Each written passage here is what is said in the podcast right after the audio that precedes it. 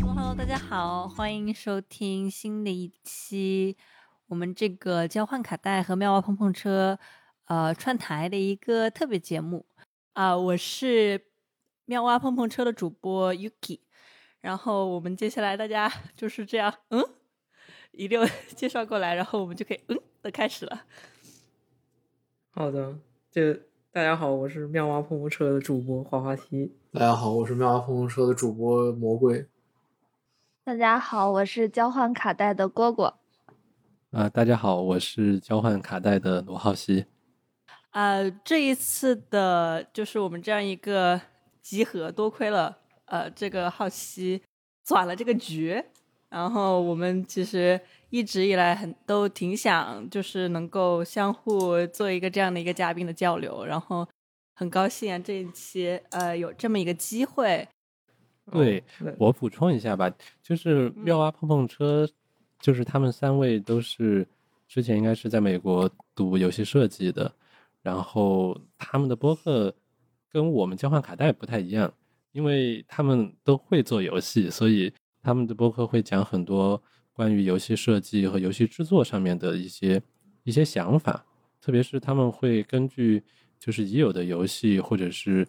甚至是一些不是游戏的，好像他们之前有讲过电影啊这些，然后去讲想怎么去在游戏中去实现这些东西，这个我觉得很厉害。首先是很厉害的，因为我们像我和郭郭呢，我们两个就像咱们交换卡带的这个形式，都是就是干讲。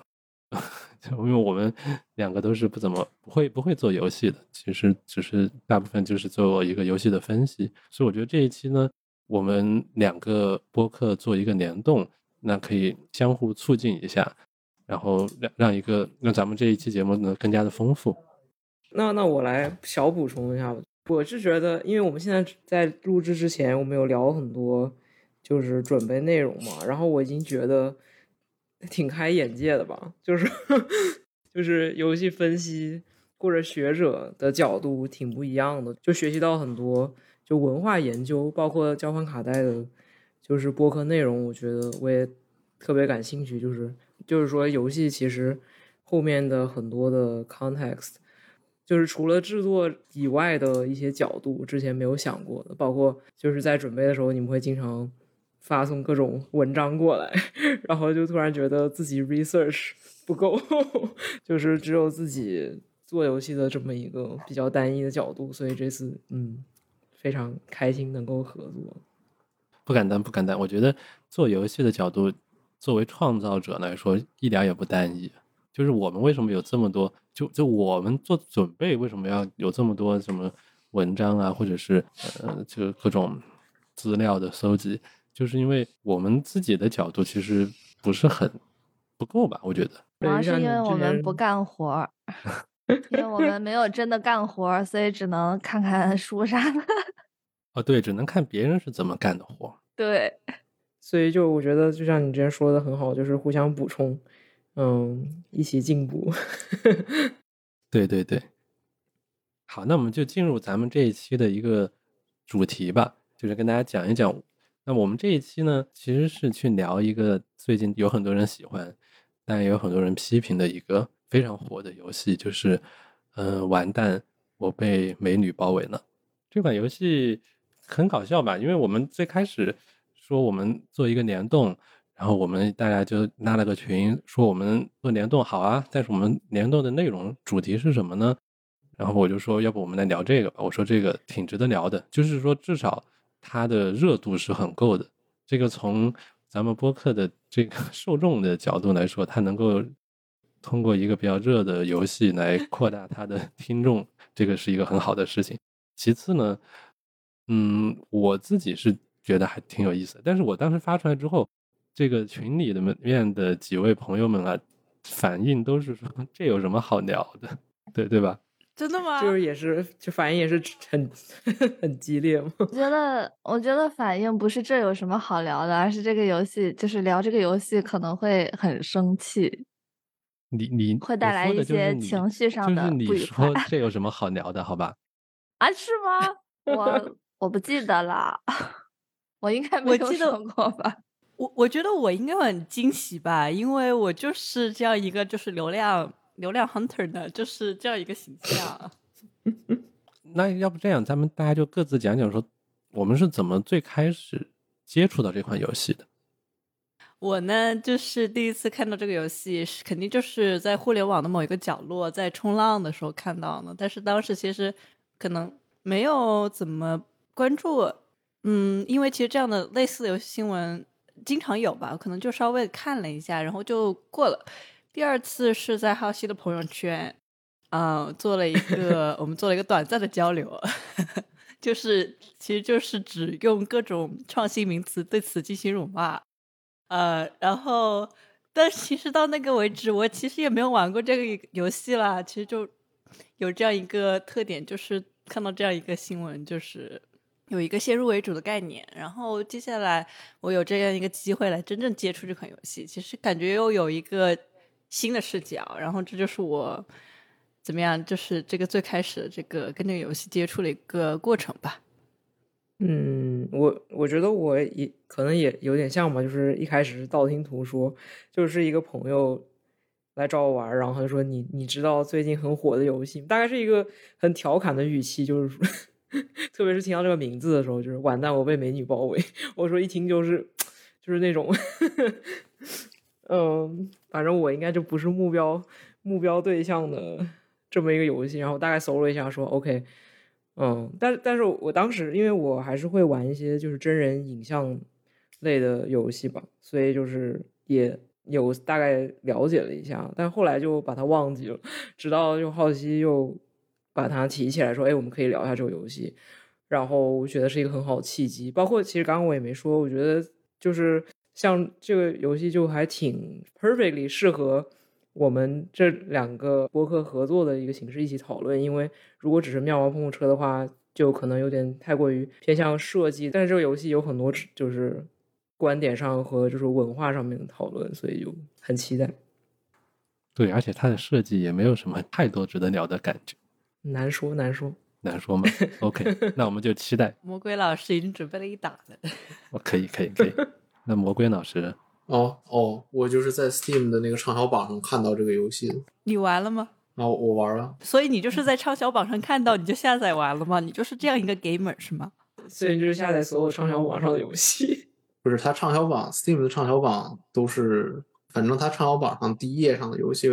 基本上都会下载玩了，因为它肯定是就是不管是什么的，就是那种不值得看的作品是肯定上不到这个榜。凡是上到这个榜第一页的，肯定都是有它的过人之处的，所以都会下载下来看。那我好奇，就是你之前畅销榜上有看到过类似的吗？还是说你会觉得这是什么？为什么它会出现在这里？对，第一是第一是感反应确实是，就是为什么这个东西能上到畅销榜上？我之前感觉那种就是黄油，就是也经常在 Steam 上出那种拼拼图，然后拼出来美女图像的黄油，然后但是那些一般不会在畅销榜上，那边一些会在那个新游榜上的第一页上出现，但是那些就是随便谁都有可能出现了，但是畅销榜确实没见过。呃，我我是在朋友圈看到的，然后我的朋友圈成分呢比较单一，就是女权会比较多，所以我是一个先入为主的视角，就是对他进行批评的视角吧。其实有蛮多微信公众号去分析这么一个游戏呢，然后来来回回，差不多也就是那些批评他，比如擦边儿、染色情。然后性客体化女性这些东西，对。但是和大家上一次讨论过一轮之后呢，我就觉得这个游戏其实还蛮不简单的。好，那就回归到我，我最早看到就是朋友圈，啊，对对对，是我自己发的朋友圈啊。其实是我看到有一些游戏媒体去讲这个游戏，然后我就转了一篇他们的一个报道，转的应该是。游戏葡萄的游戏葡萄的有一篇叫做“呃完蛋，我被美女包围了，成功背后是完蛋的游戏环境”。然后我把我转了一下这篇，然后我是发了几句话。那个时候我还没有玩这个游戏，而且那个时候我也没有想过说我要用这个游戏来聊一期播客。在当时我的朋友圈上我是怎么说的呢？我就说很好奇会不会有女玩家玩这个游戏。另外我说这个游戏我光看视频片段都很难坚持超过两分钟。我原话是这么写的，但是然后就被啪啪打脸了。呃对对然后就一玩就玩了八个小时，是然后所有人都很开心，在场各位都都难辞其咎，好不好？对对啊，请请不要，不是我的我一个人的错，大家都很开心，好吧？对，所以就发现这里面其实有非常神奇的一个事情，就是当然你说这个神奇它是来自于我被打脸，但是我们不能这么简单的说，OK，这就是你打脸怎么怎么样，其实就会发现它中间有一种很很奇妙的张力，就是你看和玩好像确实是不一样的。对，但是其实我也在嗯看呢。当时好奇就是有一天晚上玩，就是直播玩了一下那游戏，然后我们就几个人在那看。然后我觉得作为一个就看的人，也觉得很有意思。就可能是因为就是跟你有互动吧，然后你就会经常吐槽一些东西，然后就看起来也很体验也不错。对，当时我们相当于是做了一个小型的直播，所以可能就不太一样。但是当然，我觉得这个也很值得聊，因为他们其实主创团队也有专门说过，他们设计之初呢就有有意的想考虑到这个所谓叫做直播的节目效果。那好，现在跟大家介绍一下这个游戏吧。我们说了这么多，还没有跟大家说这个游戏到底是什么游戏，因为我相信总有一些听众呢，他是没有玩过游戏，至少没有或者没有玩过这款游戏。嗯，对的。那这个游戏呢，它我给大家念一下它的 Steam 的简介吧。他说，嗯，玩家化身男主角故意，用第一视角沉浸式与六位长相、性格都大相径庭的美女相识，并与她们展开清晰甜蜜的恋爱之旅。魅惑魔女、清纯女神、知性姐姐、刁蛮大小姐、性感辣妈、冷艳总裁，与谁走到最后，由你来决定。OK，这就是它的 Steam 的简介，当然还有更长的简介，我就不念了。那么简单来说呢，这就是一款嗯恋爱游戏。是它不仅仅是就是一个恋爱游戏，而且它是一个真人主导的，以短视频为核心的一个游戏。那简单介绍一下，呃，你在这个游戏里面真正会玩到什么吧？就是一开始的时候，你呃进入游戏，你就会不断的接收到像抖音短视频一样那样的一个很快的一个小场景，然后发生了一段小故事。然后你就可以在这个小故事之后进行选择，就像一般的，呃，比较传统的这样一个男性向游戏一样，你去做一些选择，然后每个选择会带你到另外一个小视频，通过不断这一个一个小视频，他就跟你讲一个整个的一个故事。过了一章节，你需要对所有女性的平均好感度达到一定的要求，然后你可以进入下一个章节。啊、其实就是这样一个非常简单的这样一个结构的游戏。但是呢，我们就细细的聊了聊这个结构，然后我们觉得其实可能还是有一些可以想聊的。那我其实就想先提一个点，这个游戏的一个跟可能跟抖音短视频这样一个媒介其实很相似的地方，就是你在玩游戏的时候，好像跟你就像在看那个抖音的微短剧一样，就是可能每一集就可能一两分钟，然后大概有可能上百个这样的视频，给你总总结出来，形成一个短剧。我那天呃，其实听了一个讲这个抖音微短剧的一个播客，当然它不是从一个文化的那个角度开始聊的，他只是说作为一个受众，他们在聊一些就是他们看的一些微短剧的形式啊，然后他们可能呃参与的一这样一个消费的这样一个形式，然后我意识到啊，微短剧原来已经形成了一个非常非常成熟的产业链。让我有一个感觉，好像是说，其实，在我们没有意识到的情况下，微短剧的这样一个形式，已经从一个最开始资本尝试，变成了一个非常成熟的一个形式，有很多很多人上亿的流水在这样一个资金中间进行周转。然后好像让我更加理解了，就是《完蛋》这款游戏可能其实是资本的另外一个新的尝试，而且这个尝试并不是很大的一步，而只是短短的一小步。说那好，我来尝试一下微短剧中间再加上一个玩家选择会是怎么样？呃，那其实呃，网飞呃最近他们其实也有一个这样的一个项目，也是类似于微短剧，非常非常相似。呃，可能是从万圣节开始的一个呃剧的一个项目，就是说每一个星期应该是就是所有的玩家可以在全网投票，投出就说我们这个剧情你希望往往哪一个方向发展，然后最后全世界的人的投票结果会影响到下一期的这样一个可能比较短的这样一个形式的一个剧的一个发展，然后包括甚至他们还引入了一个 L E 的机制，就是说你可能。可以真实的去跟全世界的人一起去战斗，就是可能你可能选择你的选择不仅是在于你需要做什么，而且是说我需要就是可能往左滚，使用武器或者是规避这样的一个战斗，然后它不断的就去呃根据玩家的选择去 release 一个又一个的比较短的一个视频，啊，从而达到类似的一个微短剧的效果。但是你说这个这个什么，就是你你需要自己参与的这个是什么东西？就后边这个你选择的这个，哦，那一个东西是我只看了简介，又没有实际玩。是当时我跟我一个朋友讨论的时候，他说，网飞至少对外宣传是说他想，他跟大家说可能会有 A O E 的机制，就是只是有这样一个对话。然后具体的他们怎么实现 A O E，其实我不是很清楚，没有真的玩过这款游戏。但是它如果像 A O E 的话，那我可以想象，其实更多像像。呃，我们看的一些其他的一些具有 L E 的剧情，像游戏一样，比方说底特律啊。嗯，你确定这不是 Q Q T E？这是 Q T E 啊，这是 Q T E 吗？啊，那 L E 是啥来着？L E 是群殴、群攻，在 MOBA 游戏里面是 到到底谁是？对不起，谁是游戏设计师？请问？那我说的是 Q T E，我说的是 Q T E。I'm sorry。大家把我之前所有的讲话都替换成 QTE 就好了。那所以他们是在这个剧里头出了一个，就是你看着看着剧会让你做操作吗。我觉得应该根据他说的这个感觉，应该是说，就是他完成一个短剧，可能这个短剧可能只有一分钟，然后你接下来做一个操作啊，这个就可能是说你选择这样一个操作，而不是说它可能不反映你的那个反应能力。而只是反映，就是说你选择去做一个什么样的操作，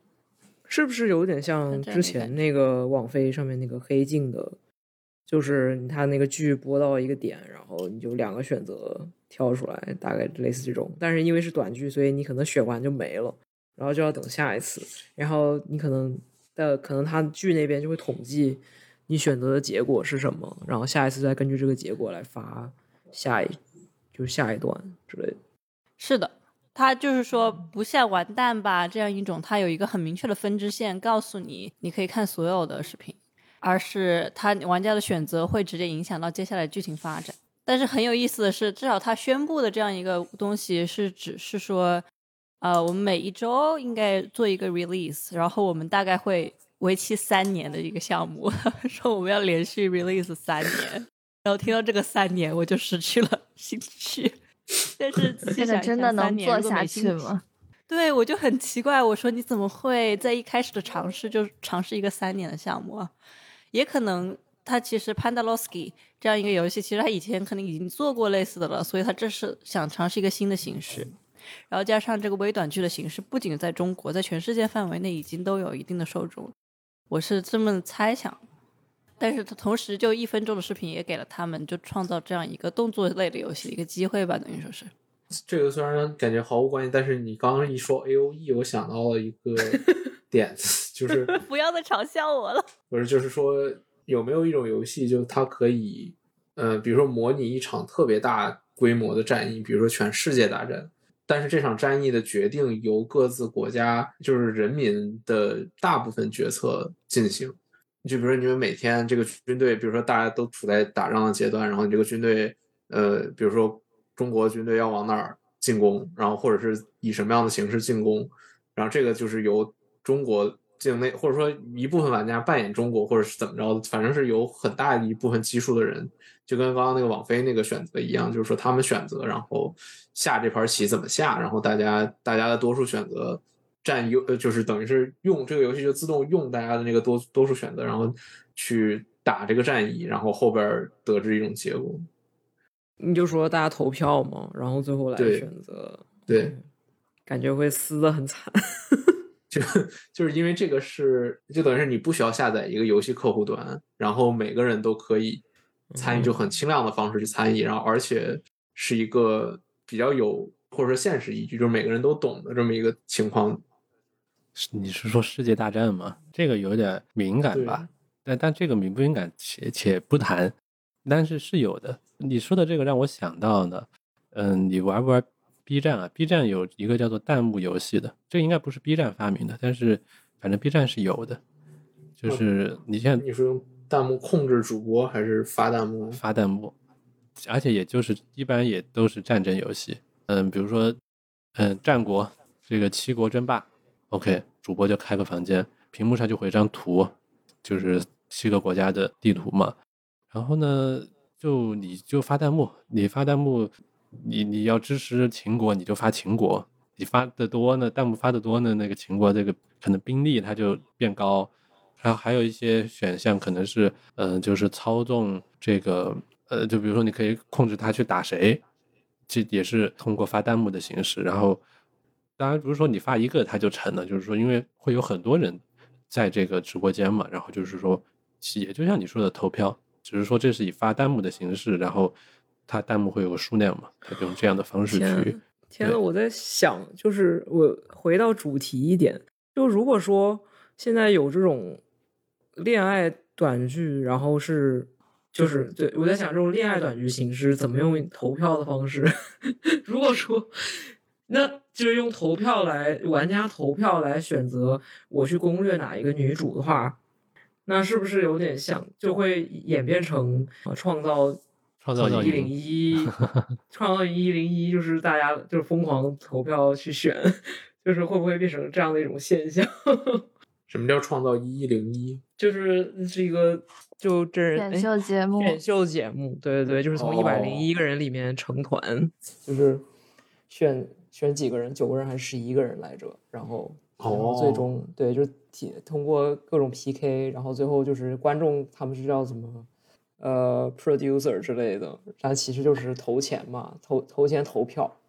然后最后就通过这种观众投票来选出最后的几个人出道什么的。我我觉得对，这是个感觉非常好的想法，有点像是那个桌游里的那个什么 Legacy Game，是吧？嗯是讲讲讲讲就讲，对对对，Legacy 就是只能玩一次的那个，就是你用完之后，这个卡片会有损毁，导致你不能下一次再玩这个桌游，叫 Legacy Game。就是感觉如果说你一开始就是你你拍第一集的时候，并没有拍到第二集，然后而是由观众选，就跟网飞那样，就是观众选择进入下一集的结结局是什么样的，然后你再拍下一集。这个游戏等于是一个有点像 Legacy Game，就是说等于是所有人选择的一个只有一次进行的 visual novel。就虽然选择权在你，哦但是你不能得知所有选择的结果。那这不这不就是我的人生吗？对，差不多。哎，那这个其实，那它其实是不是又是一种，就是最终还是一个线性的观影体验？对，它是线性，只不过你有一一点选择权在里头。嗯，就等于说，因为你的选择权，呃因为是线性的，所以你的选择变得更重要了，就相当于有一个这样的感觉。对，但大家如果觉得《完蛋》这样一款游戏呢，就是如果说资本现在创造出来的这样一款《完蛋》这样一款游戏，如果去这样做呢，还是说，嗯，它的这样一个非线性本来自有深意，或者是说只是为了成本？嗯，我我感觉是现在的游戏都是都是像完蛋这样的，是吧？就是没有说呢其实现在就是等于是那个叫啥 video game，呃，视频游戏诞生不就是能够让你重复多次的玩儿嗯，而存在吗？对，哦，重复多次玩不同结局的电影是吗？哦，对，这也就是视频游戏的一大特性。然后违背这一特性的，也就是就是 roguelike 这一这一系列，就是这一种游戏类型，就是你死一次之后，你的所有东西都消失，你得重新再来。虽然大家也很喜欢这个类型，就是嗯，我我觉得像完蛋这种应该很难做到不看到其他的结局。呃，因为完蛋里面我记得就还有一个设计，就它跟很多的那种就恋爱游戏不一样的是，它好像特别想要鼓励你去同时发展很多个，或者说其实很多恋爱游戏都会让你同时发展很多个人，然后就增通过增加好感度的方式来。就最终是谁的可能谁的好感度最高，你就跟谁嘛。但是我好像这个游戏里面就是很明显，它会就如果你的跟每一个人的好感度或者几个人的好感度加在一起不够高的话，你就没有办法进行到下一章。所以他就把这个好感度变成一个卡你进度的这么一个设定。嗯，换句话说，就是其实他就是在想让你去试不同的女主的线，就。那其实就是看更多的视频，嗯，然后才能解锁下一章。而且它，呃，每一条线的质量都不是很高，就是像这个游戏很多被吐槽的点，就是就没有任何铺垫，就是女主上来就舔你，然后 你不管怎么样都不会失败，你都会能攻攻克到女主。比如说你们才刚认识没多久，然后他就会邀请你到他家住，就觉得每个片段 中间逻辑逻辑特别弱。但是如果你把它单独看成一个一个小的微短剧也好，或者是就是视频片段的也好，它可能又可以以一个独立的形式存在。所以就嗯，我我感觉他们设计的时候，对，是以这样的一种心态，而不是说一个连贯的，想让你哦非常就是沉浸在某某跟一其中一个女主的恋情。我刚刚不是刚刚看了一眼他们就是发的那个资料里头跟那个团队的专访，他们说他们自己的人说不是很想。鼓励这种情况出现，你说什么情况？多角恋就是什么破坏，就是 确实就是他们肯定会这么说，就说是肯定会这么说。但我觉得确实你分析的很对，就是他从他的机制看起来，就是他的机制在就是 mechanic is a message 是吧？然后他的他在向玩家传递一种信息，就是说你你你这个游戏最好是能够发展多角恋是更好的。这么一种情况，就是觉得有点冲突的地方是，它确实结局这个应该可以剧透的吧？就反正 肯定要剧透的，咱们肯定要剧透的。OK，就因为它有个它唯一的两个 bad ending，是不是其实也是你想要跟太多人同时发展，然后最后你就跟大家变成了姐妹，还是什么？就他可能你在最后结局的时候，他还是想让你去选一个人，不想。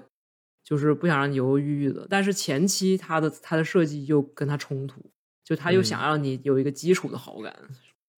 我感觉他这块有一个特别讨巧的事情，就是在于，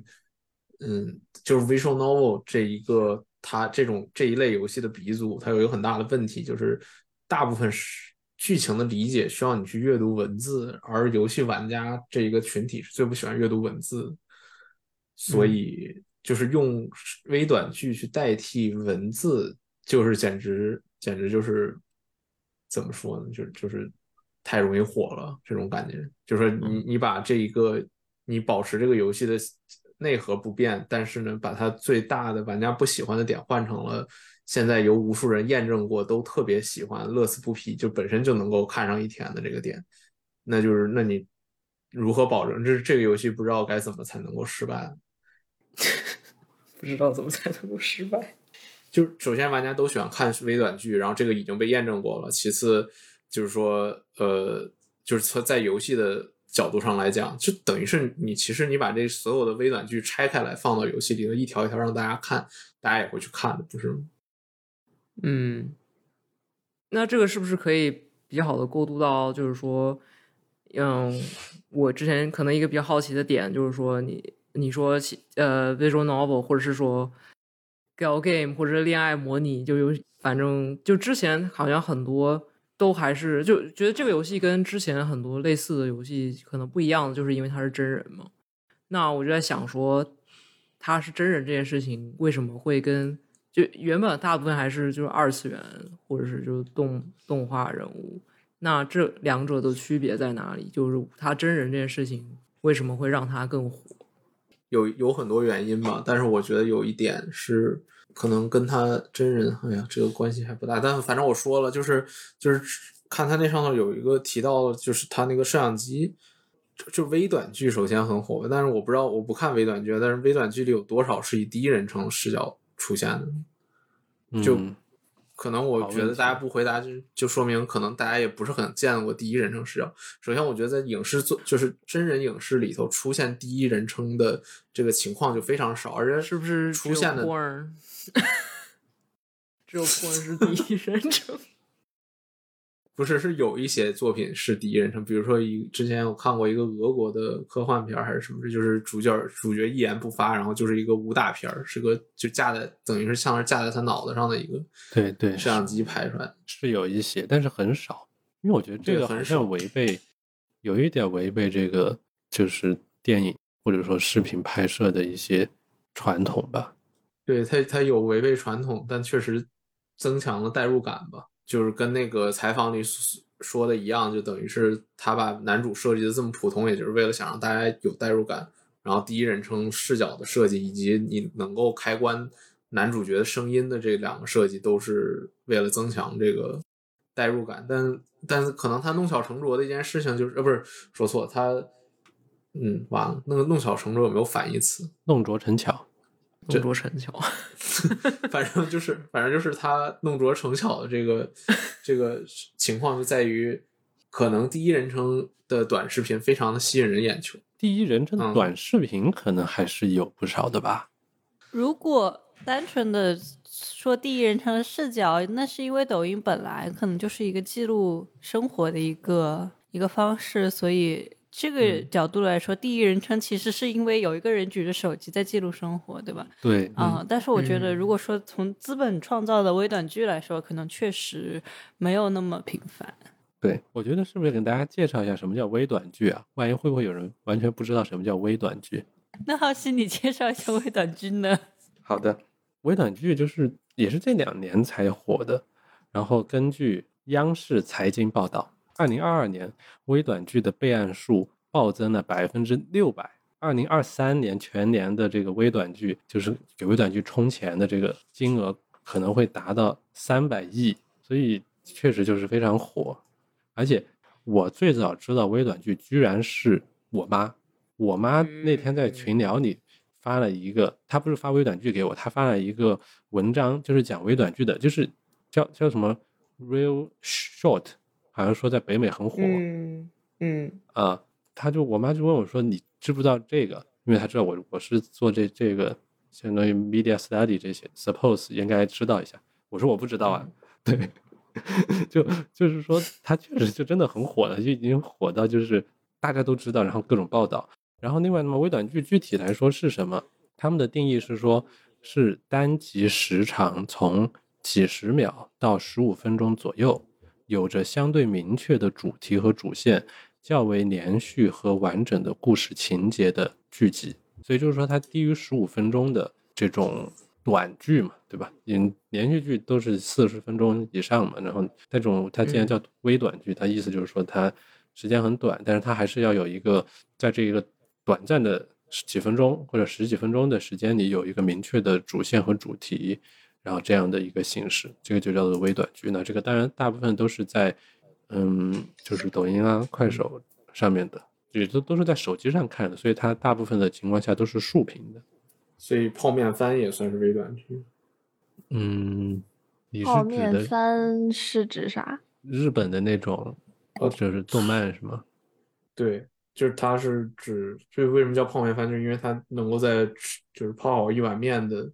时间内看完的番叫泡面番，泡面番是多少分钟啊？一般五分钟吧，五分钟到十分钟。我记得中国有一个什么叫什么有妖兽还是什么玩意儿，他哦们有有一个泡面番是吗？但我觉得我感觉不太一样，因为泡我看的那个泡面番，它是讲中国神兽的，名字叫啥忘了。嗯，它那个是一集三分钟，但是是有一个非常非常短，但是一个完整的小故事。它剧集和剧集之间是没有没有关联的，但是微哦短剧它可能是有一个比较长的故事线，就是微短剧每一集的最后，它都会给你放一个钩子，就是给你设置一个悬念，让你非常想看下一集发生了什么。但是泡面番没有这个。而且是不是微短剧很多它的剧情是非常 drama 的，就是就要不然就是那种 特别大的反转，或者是谁谁又复仇，然后谁谁谁又被羞辱了什么的，就有点像那种土味视频对，之类的那种。嗯，是的，它就是在很短的时间内要有一个就是开端、高潮、结局，然后最好嗯还有一个引子让你继续订阅下一集。咱们是不是要回到完蛋上？没事儿，我们一直都在这个边缘 从来没有讲过微短剧正题。没有，我觉得讲微短剧就是讲讲到这儿差不多，就是可以回到完蛋的，因为因为其实我们一开始就就是 Yuki 说的是吧？就是讲说它就是一个微短剧的形式啊，怎么怎么样，怎么怎么样。对，那么它这个具体的形式就是你在这个游戏中，你大概可能五分钟左右就会面临一次选择，嗯对，五分钟左右。所以，所以我们会说它像一个微短剧的合集，因为如果我们玩这些传统的这个叫做美少女游戏或者是恋爱游戏，因为刚才魔鬼也说呢，就是这种传统的美少女恋爱游戏呢，大部分就是视觉小说嘛。它叫做视觉小说的意思，就是说你要在中间读很多的文字性的内容，因为它的图像一般来说就是漫画形式的人物以及场景，但一般是不动的。那现在有一些是会动的，但是也是它不会有很剧烈的运动，它其实就是也变化很小。那么，所以在这种情况下，玩家的大部分的游戏体验呢，其实都是在阅读它的文字这些文字包括场景的描写，嗯、也包括大量大量的对话以及可能出现的心理活动。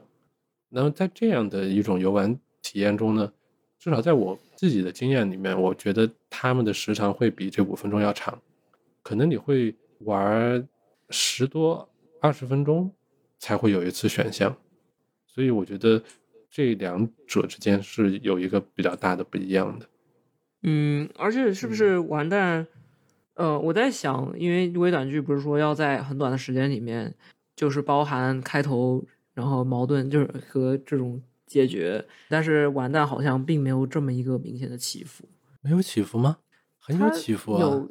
嗯，你你说我就在想说它它的起伏，对，是用什么样的方式来呈现？它每一个五分钟，其实它都很有起伏。就是它它，比如说像一开始，一开始你是一个，就一开始这场戏是怎么回事呢？就是你在一个画廊打工，嗯然后呢，邓紫妍其中一个女生就会走进来，然后她的裙子呢有点破了，或者是没穿好，或者怎么样的啊。然后这个时候玩家就要选择，你要上去提醒她，那你你你肯定会去提醒她，然后你用什么方式提醒她？有三个选择啊，分别是好像是拍她肩膀啊，或者是直说，或者是怎么怎么样的。那这其实就是一个有开端，然后有选择，然后选择之后就会有一段剧情。那那 suppose 选择这你就是一个所谓的高潮嘛，然后那选择完之后，当然它就是选择的结果，它会用视频的方式再给你呈现出来，那就是一个很很完整的，就是开端、发展、高潮、结局这样的一个形式。嗯，而确实感觉好像挺多。你这么一说，好像每一次选择都是一些什么要去谁家住，然后又都同时好几个人抢你什么的。对，他就是不断的设置这种所谓的叫做戏剧戏剧性的情节，或者是冲突啊，这个就是就是所所谓编剧行业的最经典的就是就是不断的要有冲突，然后他们的冲突非常的密，就以至于他几分钟就给你来一个冲突，这个在很多的就在传统的戏剧以及电影的包括文学的设置里面是比较难想象的。肯定也有人这么做呢，但是一般不会这么的去，因为这个有点痛苦吧，对对观众以及对创作者来说，而且我觉得冲突过多的话，其实对他的表达也是一种损害的，有时候会变成为了冲突而冲突。那为什么在完蛋里就不会让人觉得痛苦呢？他的这种冲突是被稀释了吗？也有点痛苦吗？我觉得他被吐槽不就是可能就是因为太多人抢你了吧？就是这个抢的不是很现实，是不是？这个是一种对他表达的损害。嗯，对他表达的损害指的是啥意思？就是说，大家吐，就是说，呃，刚刚浩熙说，如果你冲突太多了，不是会对他就是观感上的一些啊啊啊啊打折吗？我就觉得这个也是啊，就是他会，因为他要保证总是有某些冲突，而他这里的冲突大部分都是几个人在抢你，那 那我们就会觉得他不是很现实啊，就是说怎么会总是有人在抢你，而且你也不用做什么，他就在抢你。我觉得这个可能就是嗯增加了他这么多的冲突，其实可能增加了他的不真实性吧。如果你把它总体一起看的话，你就会觉得很离谱。哦，但是这这这个游戏，它好像也并不是说要强调有一些和现实相当的那种 真实性，因为也有很多玩家在玩的时候会表示说，我知道我在做白日梦，然后什么什么，我就是个臭屌丝，别骂了之类的这种。他嗯、就是就是明知道现实中不可能发生，所以在游戏当中经历的时候才会刺激到他的那种爽点，我感觉。我有一个不嗯成熟的推断，就是我在想，为什么可能呃，编剧觉得，或者说至少从直从直觉上，我们会觉得有冲突会削弱他的这种表达，或者说，如果我们觉得编剧没什么表达，就是资本在表达的话，那我们不用表达这个词，我们用它的这个完整性，或者说这款产品。会削弱这款产品作为产品的价值。我觉得有一点可能是因为，如果女性角色之间有冲突的话，那么他们的眼睛就不在男主身上了。如果说女性角色之间产生了比一般的认识，或者说单纯的一种朦胧的一种呃敌意更加强烈的纠葛的话，那么这个剧情突然就变得深刻起来了。所以，哪怕我们会看到，呃，在游戏中间有很多很多女性，她们可能会互相拌嘴什么的，但是你会看到她的眼睛永远都是在男主身上。我觉得这可能是这款产品很重要的部分，就是你不可以有除了男主百分百的关注以外的其他的剧情。这是我的一个小小猜测，就是我想象如果会有嗯比较强烈戏剧冲突，可能会造成这样的一个东西的流失。嗯，哎，你说你的这个说法让我想到浩熙今天在群里转的那个文章了。天呀，他在哪儿啊？就是那个苏大的那个老师，他用的是一个什么词？啊，母性的乌托邦，啊，对，母性的乌托邦，就是给我的感觉和和刚才 Yuki 说的那个非常像，就是他那个母性的乌托邦是怎么定义的？你快给我们念一下。哦，其实他那篇文章就是从美少女游戏，也就是这美少女游戏，其实就是从日本八九十年代就开始有的这样的一种，我们前面提到恋爱视觉小说式的电子游戏。那在这游戏里面呢，大部分情况下就是玩家作为一个男性去俘获形色各异的女性的芳心。哦，我找到了，我找到了。OK，他其实说这是一种母性的暴力，他引用的那个宇野长宽是一个日本人，一个日本的学者。母性的暴力是一种排除性的暴力，它将玩家完全封闭在母胎内，温情的为他们排除胎内一切实质性的对立，所以就没有那那么多的叙事冲突。玩家只需被动的接受游戏系统的圈养，无需在享用游戏快感的同时，将自己建设为一个积极行动的主体。所以他就是说，在完蛋里面，他举的例子是，当这个房东来催租的时候，郑子妍和李云思会立马就邀请玩家去他们的家暂住。也就是说，这个男主他基本上不会遇到在现实生活中他们可能会遇到的各种各样的困难，反而就像处在自己妈妈妈妈的那个那个肚子里一样，如此的舒适。但就是完全排除了那些戏剧戏剧性的冲突，从而可能也就是像 Yuki 说的那样，嗯，来去保证这个世界是完全以玩家或者说这个男主为中心的，所有人的目光都集中在他自己的身上。他给我的感觉会是他的一切的生活都显得如此的顺风顺水，他不需要做什么就有好几个美女过来舔他，就是给他了那种在现实生活中没有办法去得到的东西，尤其是在当下的社会环境里面。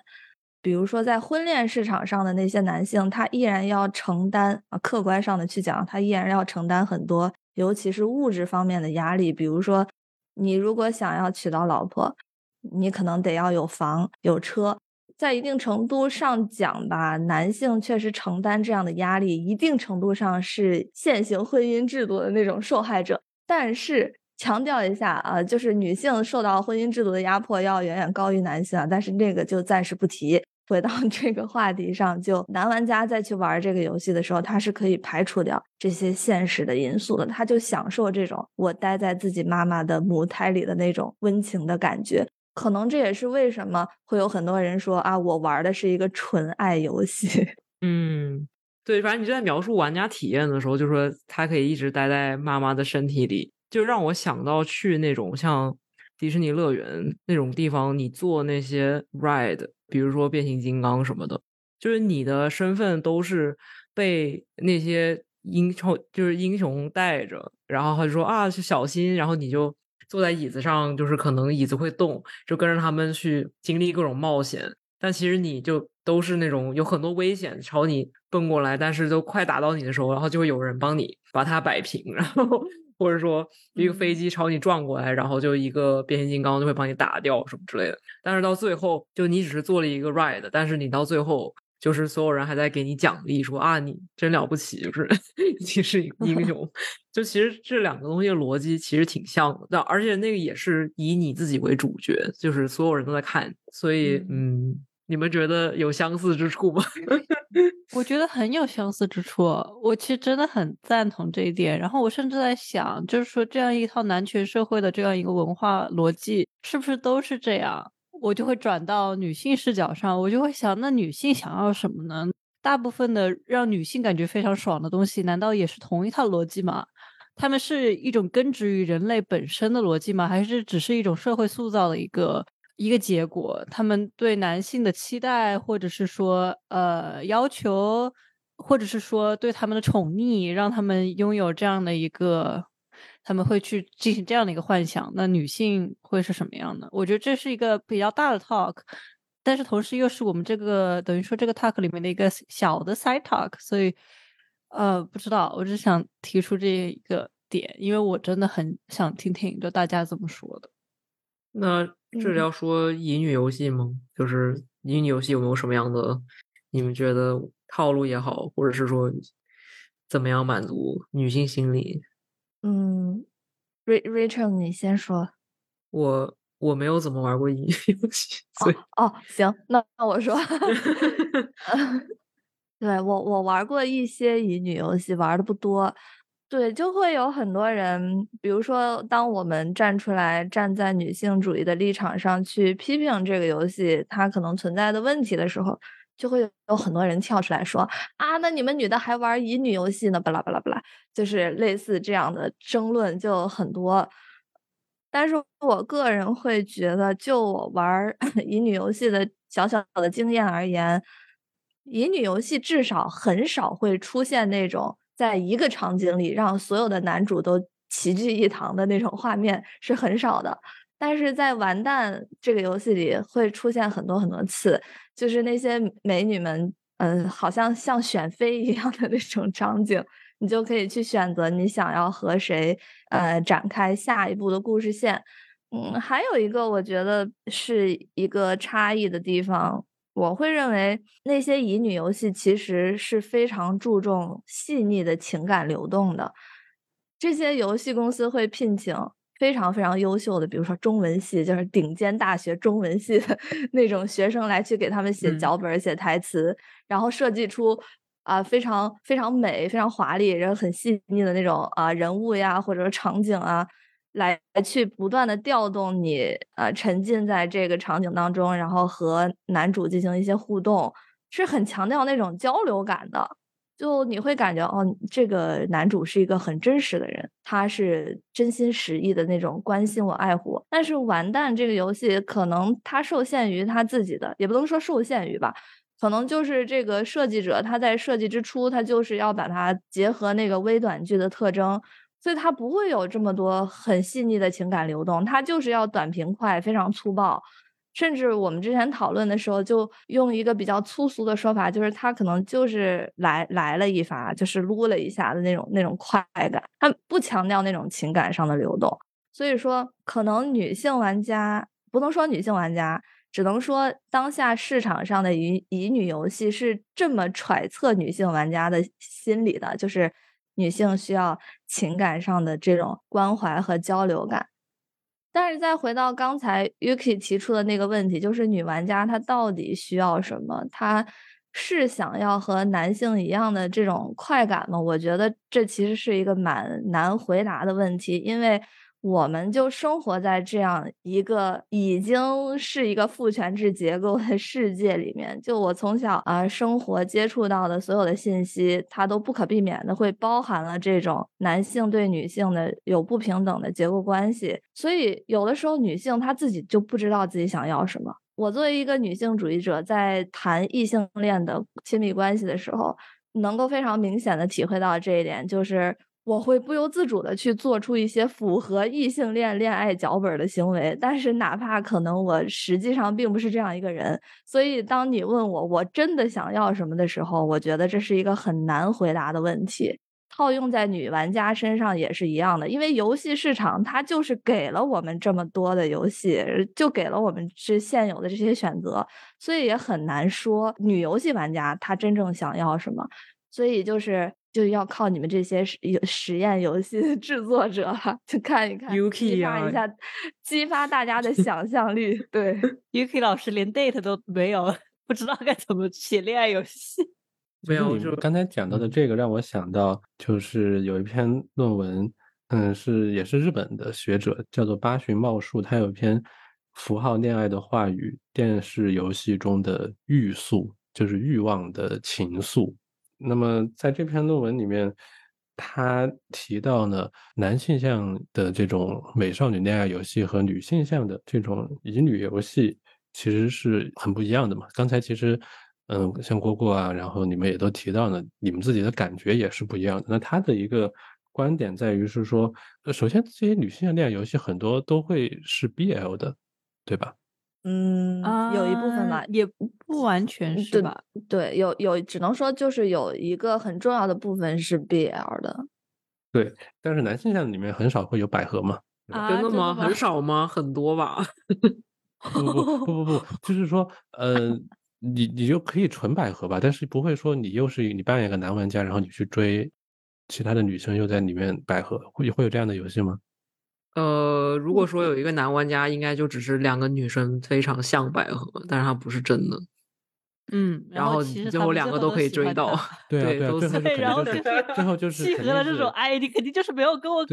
那个过，然后所以你才喜欢妹子。他在你就是他在论文里面就讲说，就是女性向的这种特，由于有 BL 的存在，它其中的这种情感关系会更加的复杂。就是里面的那些男性的角色可以相互的喜欢，而且就是要他们相互的，至少是暧昧，这样你才能磕他的 CP。嗯，而在男性向的美少女游戏，特别是像咱们这个，虽然有很多女性的出场，但是这些女性之间基本上是没有什么互动，他们都是对着玩家，也就是这个男性存在的。首先，在这里我们就会发现，他们这两种的游戏里面，它的情感的复杂程度会差别很大。然后，所以他在这里他就说，这种所谓的男性向的美少女游戏里面，大部分都是在进行一个他称之为一夫一正妻多妾的恋爱模式。因为一般来说，呃，除非你打得特别好，就能一下子打出所谓的完美结局，就是说一就变成一夫多妻了嘛，所有的女性角色都一次成功攻略了。但是这个有一些难度吧。但大部分情况下呢，我们就是说一次可能攻略一个女性。但当然，你攻略这一个女性的角色的时候，你还同时也和其他的女性角色也会有剧情产生的。这就是所谓他说的这个叫做一夫一正妻多妾的这个形式。呃，而相反呢，在这个 BL 系的这些游戏里面，往往都是多配偶制的，它会更多的让我们去想象一种更 queer 的亲密关系。所以他最后讲到说，这可能是我们对男性向游戏的重点是占有女子，to have；探索女性向游戏中的重点是 to be，就是以什么样的形式去存在。一个是 to have，一个是 to be，是。不太一样的，嗯，你能解释一下为什么多配偶制它解释成了 to B 呢？嗯，因为我觉得也是你刚才讲到的，就是你说你也不知道自己的这种，你刚才说你你不知道自己喜欢什么，或者是对，就是女女玩家喜欢什么？对你你并不是很确定，所以嗯，由于女玩家如果如果女性。没有那么确定的话，那它自然会在游戏中的呈现，就是它不能给那么一个确定的东西。相反，它可能会会有更多的可能性在女性向的游戏里面出现。所以，所以就是 to B 啊，就是它是在在在问到底是什么的一个状态。嗯，就是也是一个所谓，也就是说，玩游戏它可以是一个自我探索，探索这种身份认同，或者是呃 sexuality。性向啊，包括情感认同等等，而在男性的游戏里面呢，大部分情况下呢，是在稳固这种传统的异性恋的结构，甚至是嗯一夫 一妻多妾的这种。嗯，你说的这个 to B 就是探索自己是一种什么样的存在的这种状态，也让我想到，呃，我之前玩过的乙女游戏当中的一个很重要的主线，就是女主要不停的成长。就是她一定要成长为一个比初始状态更加优秀和强大的女性，是不是也是这种？就是说，我要通过和其他人的这种情感连接，和他人的交流互动，然后不断的去成就更好的我，在这个过程中是始终保持着探索的。这种精神，但是完蛋，这个游戏里就没有哦，他拒绝成长，他要始终保持 自己的这种巨婴的状态，呃，就是所有人都看我，然后我不需要成长，我我不需要奋斗，就有很多人来爱我，哇，这真的是一种好巨婴的精神，因为他是在 Steam 上发的嘛，我在想，嗯，他的火。是不是也跟 Steam 上还是大多数游戏是需要你成长非常多，或者说你要努努力非常多，然后你才能就包括我知道最近很多大游戏都是那种时间很长，然后你要慢慢的去去磨的去干。就是我在想这个是不是会就是又又快，然后你又不用努力的这么一个突然很大的反差，让它也是火的一个原因。就是在游戏里也要躺平，我天天上班已经够累了，我一个 社畜当牛做马，回家还要在游戏里打工，我不干，我就要躺平。没错，这个确实嘛，就是也是为什么现在放置游戏很火，我觉得也有一个这个关系在吧，因为你就放在了游戏自己玩就好了。啊，另外就是你刚刚说巨婴的这一点，其实也就是回到你前面所讲的这个。所谓的母性的乌托邦，也就是说，回到这种被母性包围的婴儿的状态。我觉得在游戏里面一个很典型的例子，就是说我们在一开始被告知这个玩家故意呢，他是欠了很多钱，但是呢，在游戏中呢，其实实际上他并没有去打工，基本上所有事情都会由这些形形色色的女性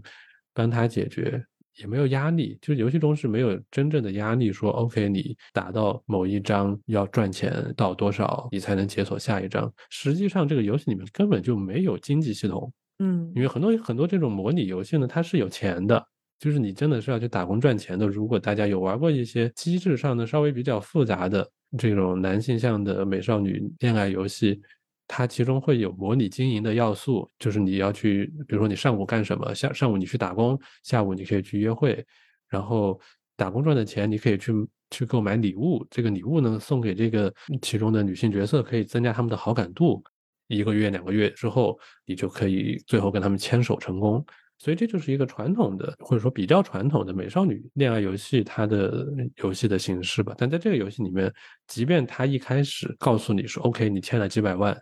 但是在游戏里面你不需要去打工。突然有一种想法，就是感觉像是进入了一种梦境，进入了一个虽然隐隐约约还能听到外界在说什么，就是外界那些压力，就物质条件上的这种啊要求的象征秩序里面的那些符号性的东西，但是呢，自己又投投入在了这个游戏里面。我觉得很有意思的是，就是男性群体为什么会实现这样的一个共识？因为很明显，女性群体在很长一段时间并没有形成这个共识，直到上世纪末的一些时候，大家才会提出来所谓的家务隐形劳动啊，所谓这些一些呃生育损伤啊这样一些东西，在很长时间内，女性会认为这是一件正常的事情，但是男性就是似乎好像就是他们形成了这样一个共识，就是说他们在被压迫，他们的生活很很苦啊，他们。你知道，就有一套这样的一个叙事，就一直存在在这个这个社会里面。然后我觉得就是很有意思。然后他们可以说，这好像是一种与生俱来的一 个东西。然后他们就说啊，那面对这样一个情况，我们就是啊，不行，我们需要躺平，我们需要抗争。不管他们是以什么样的形式去抗争，不管他们做的梦是是什么样子的，嗯，我就觉得这个还挺有意思。嗯，就结合一些之前的阅读，我会觉得这种所谓的男性是受害者的叙事，它产生的时间应该也不会特别的特别的晚。就是这种叙事，它产生的时间应该也不是说特别的长。它有一个非常重要的原因，我觉得可能就是当下女性主义思想的这种流行。这是一个很重要的原因，还有就是目前的这种经济下行啊，然后各种收紧的政策呀，包括整体转向保守的这种文化的氛围，男性会有很强烈的被剥夺的感觉，就是他会觉得自己的特权好像不存在了，然后他就会采取这种话语的策略来去扮演这个受害者，就可能在之前的阶段呢，男性气质。是一个很很阳刚，然后他就是有很强的赚钱的能力，他就好像呃事事都要比女性强很大一截，然后在社会中也掌握着话语权，是这种形象。但是但是现在呢，就是网络上各种各样的女性主义的思想的传播，会让他们开始有一种受到威胁的感觉啊！你们女的怎么不好好在家里待着，都开始跳出来在互联网上大放厥词。呃，所以他会觉得自己有被挑衅到，但是他又没有办法去阻止这种形势继续往下发展。他会使用这样的策略，就是开他开始示弱了，这个男性气质就转型了，他不再是以前那种非常传统的阳刚的男性气质，他趋向于一种混合，强调自己的被剥夺感，自己很委屈。因为示弱不是他的目的，强调我从我要从你们那里拿回自己的权利才是最终的目的，所以会有这种新的男性形象在互联网呀，或者说世界范围的传播吧。它的形成也蛮复杂的，就像完蛋这里面，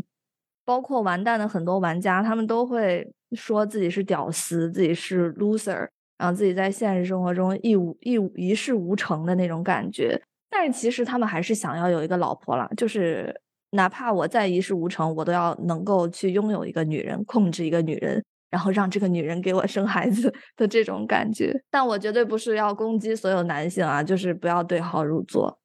那我们要不要来聊聊其他的一些玩法？啊，我们这个完蛋，还有这样一个游戏机制啊，在我们前期的时候很关注的一个游戏机制，就是他每次进入一个女性的家，或者是以某种形式啊，可能会被邀请啊，可能是就是落难，对吧？各种各样的原因进入一个女性家的时候，第一次你都可以尽情的探索这个女性的房间，而且游戏其实做的挺贴心的，它会你每次探索一个物品，它就会附上一段视频。就是说，你跟这个物品进行交互的一个视频，需要把所有的物品都探索一遍。嗯，这些物品从非常正常的杂志到甚至有一些软色情擦边的物件都有。关于这个玩法，大家有什么想法？啊，我这个这个玩法我一直没太 get，就是它它里头有什么用吗？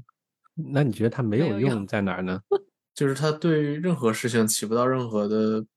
帮，就是你不探索完跟探索完有什么区别吗？所以你从游戏设计的角度来说，这样的一个玩法的设计是失败的。我很难说它到底有什么目的。如果说它在这个剧情上没有什么帮助的话，刚刚 Yuki 说一些软色情物品，我觉得具体可以说就是胸罩和什么小短袖、小日记。可能它主要的目的就是满足一些偷窥欲吧，就是你你偷窥了女生的房间，就是有点小禁忌，很小刺激，然后并且你还不会被惩罚，就是这样的目的吧。就感觉好像得是非常，嗯嗯，没事了。我想说，非常非常非常幼稚的受众才会觉得这个东西很刺激。你玩的时候是什么感受呢？我我是完全没有想过这个是在偷窥某个女性玩家的房间的感觉。那不是偷窥女性玩家呀，这要不是说的女性就是 偷窥女性玩女性 NPC，女性 NPC。你是不是带着那种解谜的心态去玩的？就觉得我我可能会在这里找到什么线索，然后会对后面的游戏剧情。哦，对，确实是，就感觉里头会就是说，比如这人的身世会有透露之类的，就这种感觉。就就比如这人有一个不为人知的故事，一般就会在这种地方出现。就如果说他真的把这个探索房间做的很很好的话，就是说他可以通过你如果探索这个人房间，你就觉得嗯，这人不行，或者是。就是 他喜欢什么，就如果他这里是有暗示的，在一些玩家和评论者津津乐道的游戏的 so called 细节之处，就在于在郑子言的房间里面，我们可以发现一把铲子。虽然这个铲子是不能互动的，但是在 啊，但是在背景中好像是出现过，我好像也确实有印象。对的，在他的客厅里有一把铲子，那么这个铲子就是一个伏笔，大家认为这是一个非常巧妙的、精妙的伏笔。虽然这个说法我听起来很好笑，但是 OK，那这个这个伏笔就在于，如果你跟郑子妍的关系最后崩掉呢，就会触发一个坏结局。这个坏的结局就是他把你埋掉，活埋了。嗯，所以大家就认为说，这个你看他还是有伏笔的吧。哎，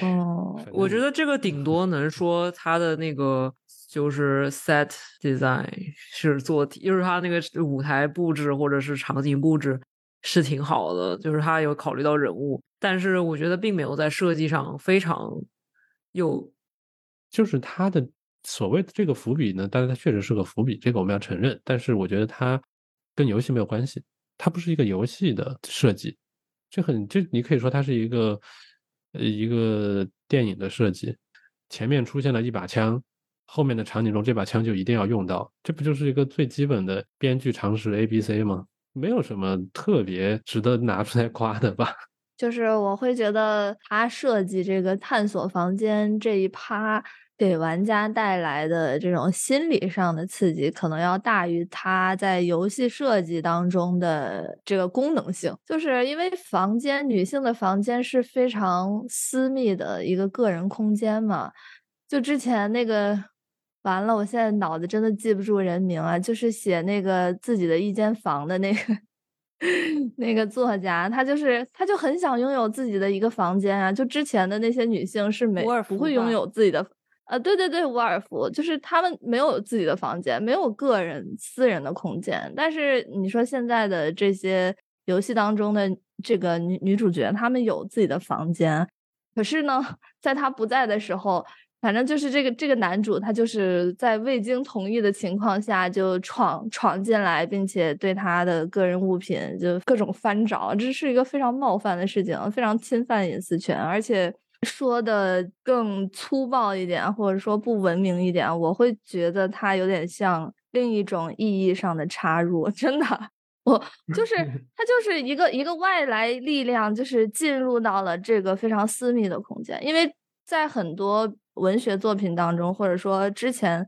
呃，之前那些人用的隐喻当中，其实房间就象征着女人，它是潮湿的，然后它是可以储存物品的。然后男性的那种象征，它可能就更偏向于，比如说，比如说枪啊、长矛啊、剑啊这这种东西，它是它是有刺入性的，它是有那个破坏性的那种感觉。你就未经同意进入别人的房间里去翻找那个东西，仅在这个游戏当中说啊，仅在这个游戏当中说，因为很显然大家都会觉得。这个部分它并不是在游戏设计上非常必要的部分，它在剧情上也没有产生更多的意义。那那这个行为就是非常的冒犯，它就是为了彰显说我可以进入到你的私人领地里来。对你说的这一点呢，我们之前在群里也有讲到，我当时说王家卫的事儿。王家卫的两部电影里面，其实都有类似的，在房间的主人不在的时候进入另一个人的房间的这种场景。一个是《堕落天使》，一个是《重庆森林》。但是很有趣的是，在这两部电影里面，其实都是女性的角色进入了男性的房间。在《堕落天使》里面是，应该是李嘉欣进入了黎明的房间，而且还帮黎明的房间打扫卫生什么的。这个其实黎明应该是知道的。因为他总是知道他的房间被打扫过卫生吧，对吧？啊，他们俩都是杀手，by the way。然后李嘉欣他还会在黎明的房间的床上就是自慰。大家可以想象，王家卫来拍这个东西，和咱们在《完蛋吧》这个游戏里面所看到这场景镜头是肯定是完全不一样的。另外呢，在《重庆森林》里面，是王菲进入了梁朝伟的家里，这也是未经许可的。是在梁朝伟不在家的时候，到他家里去翻来翻去、看电视啊、吃东西啊，等等等等的。首先，他这两个电影其实都是想通过这个方式去表达一种不太稳定的、不确定的这种情感的关系吧，包括也是一种求而不得的、很暧昧的。嗯，而且他不是男性去侵入一个女性的房间，而是一个调转的权力关系，是一个女性进入了男性的房间。在这里，就进一步的把这种男性和女性之间的象征以及权力关系给复杂化了。所以，我觉得他这两部电影和这个游戏，它同样有在没有人的情况下进入别人房间的情节设置，但是很显然，在具体的表达层面上是不太一样的。那我很好奇，就是你说这两部电影里面，他有通过这些场景想要表达什么吗？除了头盔欲以外？或者说他要偷，就是想要这种偷窥欲来表达什么样的情感？在重庆森林里面，大家一般会说这是一种相互不影响的关系，就是不占有对方的。然后，因为他们没有实质性的接触嘛。嗯。我感觉在《堕落天使》里面，他也是在强调这种不占有。就是在电影的前部分是两个人没有打照面的，那个房间作为一个空间，两个人几乎不会同时出现在这里。我会感觉是强调那种他们虽然会共同处在这个空间，或者说他们会对对方拥有类似的有点暧昧的感情，但是呢又不会真正的去表达，因为他们两个人是没有建立起沟通的。哦，是有点擦肩而过的那种感觉，有一点嘛。在后面两个人见面了，但是见面之后好像就谁黎明就死了，还是谁死了？对对，基本上见面就死。那我觉得在《堕落天使》里，其实这个房间并不是某一个人的外延，而更像是一种，呃，比大的公共空间更小一点的、比较私密的一个仍然属于公共空间的范畴。可能他在那儿。给他打扫卫生啊，这样的可能他的这种侵入感会更小一点。相比来说，可能《重庆森林》里面的这样一个例子，它的侵入感更强烈。嗯，而且《堕落天使》里面两个人是认识的，他们是上下级、上下线的关系，所以并不是完全的陌生人。可是都不应该是陌生人吧？王菲也不完全是一个陌生人吧？嗯，对。但他们最后也没有在一起嘛。然后另外一个是。这里也有政治隐喻的部分，就是在这里面，王菲是一个北京人，梁朝伟是一个香港人。OK，嗯，我回到完蛋，就是说完蛋，什么也没有想，只是想要进入一个女性的房间。我有一个很好的，就是两个差异的一个例子，因为很多游戏里面都会有那种探索的部分嘛，对的。但是很多时候，就玩家到一个。非常完好无损的房间里面，但是你出来之后就一团乱，因为 一般都是，比如说一个人已经死了，或者说就是像很多步行模拟游戏，所谓步行模拟就是以你没有什么其他的要做的事情，能做的事情也没有什么战斗，你一般就是走路去到一个地方，然后探索这个地方发生的事情，所以叫步行模拟。像这种游戏里面，很多时候就是你去到一个，比如说已故的人的家里面，或者是说。穿越来到一个这种历史的一个地方，战斗什么的已经发生了，只是在通过比如说捡起场景里的物品或者怎么样来了解发到底发生什么事情。设计师一般会想说，我给玩家一些自由度啊，或者是沉浸感，所以就会在那些场景里面放很多物品，然后你可以随便的去动，或者是特别是还有物理的物理引擎的那种，就是你可以随便去撞，然后它就翻了什么的。所以在游戏里面，你要去碰倒一个东西，比你要复原一个东西要简单很多。就我觉得，我很多时候会觉得像这种设计有点难，就是说你怎么样让玩家觉得 OK，我是在。就是我可以去一个地方，按照自己的想法和就是节奏去探索，但是你又不想有那种侵入的感觉，因为真的是你经常玩家去过的地方就是一坨一坨屎，就是满地垃圾什么的。我之前就就经常想说，有什么方法能让玩玩家一种比较，因为你一碰倒东西或者这种物理的东西一进来，就会难免变得很搞笑，就是你整个气氛就会被反而被打破吧。所以我之前有一直在想说，有什么方法是让玩家又保持这种自由度又那个什么的？啊，就是说不要在太多物体上面加钢体嘛，就是这个意思。或者是说，可能你对拿东西的方式啊，三号吧，反正就是一个不要把房间弄得太乱。你是想说这个意思是吧？对，因为这个首先能展示，就是说玩家的。power 就或者是说设计师给玩家的权利吧，因为我会经常去想说，一个世界里面你怎么样让这个世界真的感觉到是有人在居住的，或者是就真的有那些 NPC 虚拟人物在里面居住。就像很多时候一个 NPC 站你旁边，然后你把他家翻的一团乱，但他没有反应，而微笑跟你说再见。就我觉得这个时候就会很打破那种沉浸感。对，所以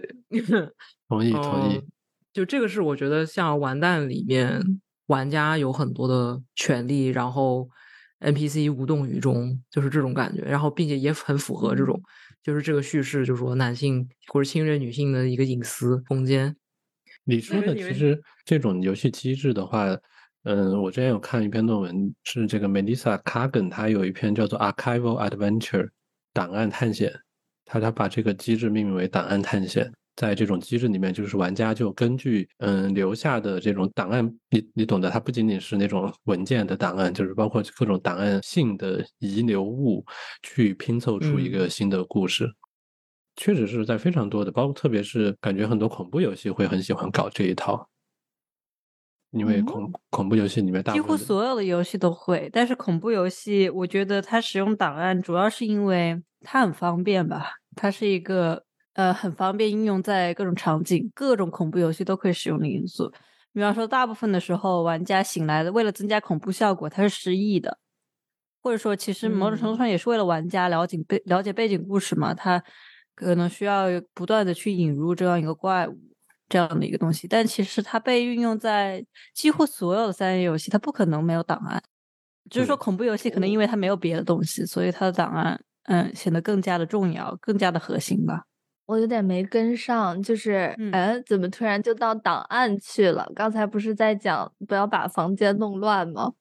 啊，对啊，哦，可能是因为玩家得探索房间，然后他往往会从探索房间中间获得一些档案，然后为了获得这个档案，了解背景故事，他需要把所有的抽屉都打开，然后这个抽屉可能就不会再复原了，对不对？啊，有这样一些交互。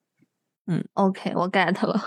嗯，所谓档案，可能一般的形式就是说一本一个日记，或者是历史物文物，或者是说有有些会用那种磁带，就是说你捡起来之后，你就可以播放有人录的录音，包括一些重要的道具嘛，它可能没有文字在上面，但是这个道具它可能代表了一些什么。啊，懂了，就是只要能够记载信息的，俗称媒介，它都可以被叫做档案，是吗？嗯，是的。对，它在这里都发挥一个档案的功能嘛。反正完蛋的这个，它也没有任何的档案功能。有一点点吧，它确实能够提供一些信息，包括像 所谓的铲子，包括像这个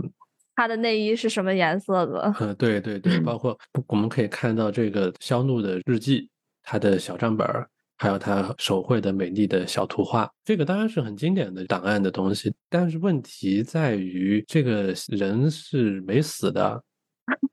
这些档案的拥有者是没有是个活人。就在恐怖游戏里面，我们是去会翻这些东西的，因为那个一般来说，这个人已经死掉了。我们进入一个闹鬼的房间，这个房间里没有别的人，呃但是有个鬼。OK，然后我们通过翻这些档案，经典的就是日记，谁都会写日记。这个世界上，在游戏里面，谁写日记呀、所以我觉得这里是很大的一个不同，就是我们之所以一直要说这个东西的主人已经死掉了，不是说我们很希望他们死，而是因为在这样的情况下，这些东西它才会变成一个无主之物啊。当然，其实还有其他的情况下可能变成无主之物，比如说他们的主人把它给丢掉了，或者是把它遗忘了。在以上的情况下，这些档案他们都是等待着被玩家所发掘的，而且他们也希望被玩家发掘，因为玩家通过对这些档案的发掘，实际上是在拯救一段即将逝去的记忆，或者是一段即将逝去的历史。那无论是在前面提到的步行模拟器中，玩家往往是来到一个已经废弃的曾经的王国，或者是一个历史的边疆地带，在这些地方会有一些破败的房子，会有一些无人居住的呃空间，在这些空间中有他们曾经生活的遗迹。那么我们对这些遗迹还有文物的探索，实际上就是把这些过去的历史和记忆召唤回现世。而这种对于即将消亡之物的拯救，它正是一种关乎正义的行为。那么，它向我们证明了这些曾经的人和事存在过、生活过，而这些东西是不应该被遗忘的。在恐怖游戏中，这种正义性是更加明显的，因为恐怖游戏我们都知道，它往往涉及的是一些曾经的悲剧，或者是一些正在进行中的悲剧。玩家的角色进入其中，它天然就带有一种揭露真相的正义性，即便这种正义是迟到的，因为在恐怖游戏中往往会出现鬼魂，而鬼魂恰恰是在之前事件发生的当时，他的正义没有得到满足才出现的。所以我们都知道，鬼魂它总是跟什么冤情啊、嗯怨恨、仇恨等等的联系在一起的。那么玩家在恐怖游戏中的这种档案探险，它不仅仅是满足我们对于这隐私的窥视欲，或者说我们当然是要去了解这些人的隐私的，但是了解这些秘密，同时是承担了一种责任和承诺的。我将为这些已经不能说话的人带来正义。因此，在这里，游戏的机制、角色的目标，还有玩家的行为，他们三者其实是连贯的。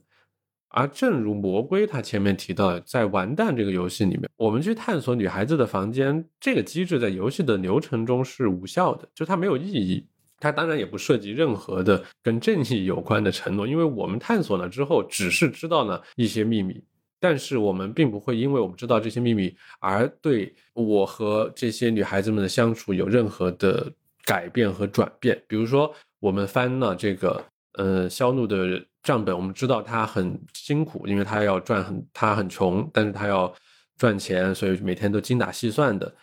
我们知道这个事情之后，我们有替他付钱吗？后面有这些选项吗？我们有说我就少花点他钱吗？并没有。所以在这里，你无论看或者不看，事实上我们根本没有选择看或者不看的机会，因为它就必须要你看。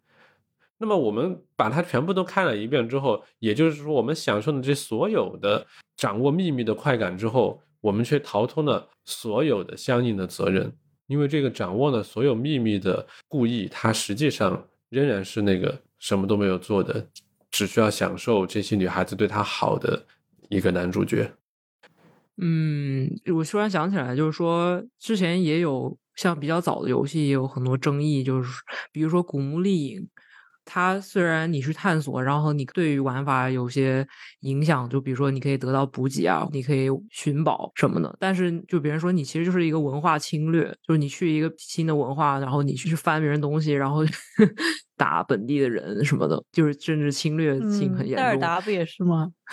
有这个问题啊，确实啊，应该有人从这个角度批评嘛。虽然这种批评一般都会说是没事儿找嗯事、找事儿，但是我我觉得也是值得。就像之前就是叫那个 Undertale，就传说之下，呃，你去一个地方，然后你就去打怪，然后结果你就升级，你就你就是英雄。他那个游戏里面，就他给你多了一个选项 Have Mercy，就是说你不去杀那个怪，然后最后可能有一个隐藏你的经验值，其实有点像是在怪你说你其实在侵略别人的地盘，然后你其实破坏了这个怪兽世界和人类世界的和平之类的。所以你最终我忘了具体的剧情了，但好像是说国王不会帮你还是怎么样？它其实是一个多结局，就是如果你什么怪都不打的话，你就是和平主义者啊，或者是怎么样？就它其实有针对这些点来做一个叙事。嗯，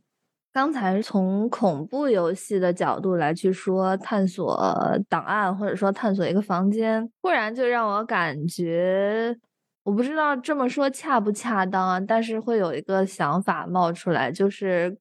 当这个这个人再去探索完蛋里面的这些女 NPC 的房间的时候，为什么会让我感觉他面对的是一些死物呢？他明明有一些更好的方法去了解这个活生生的人，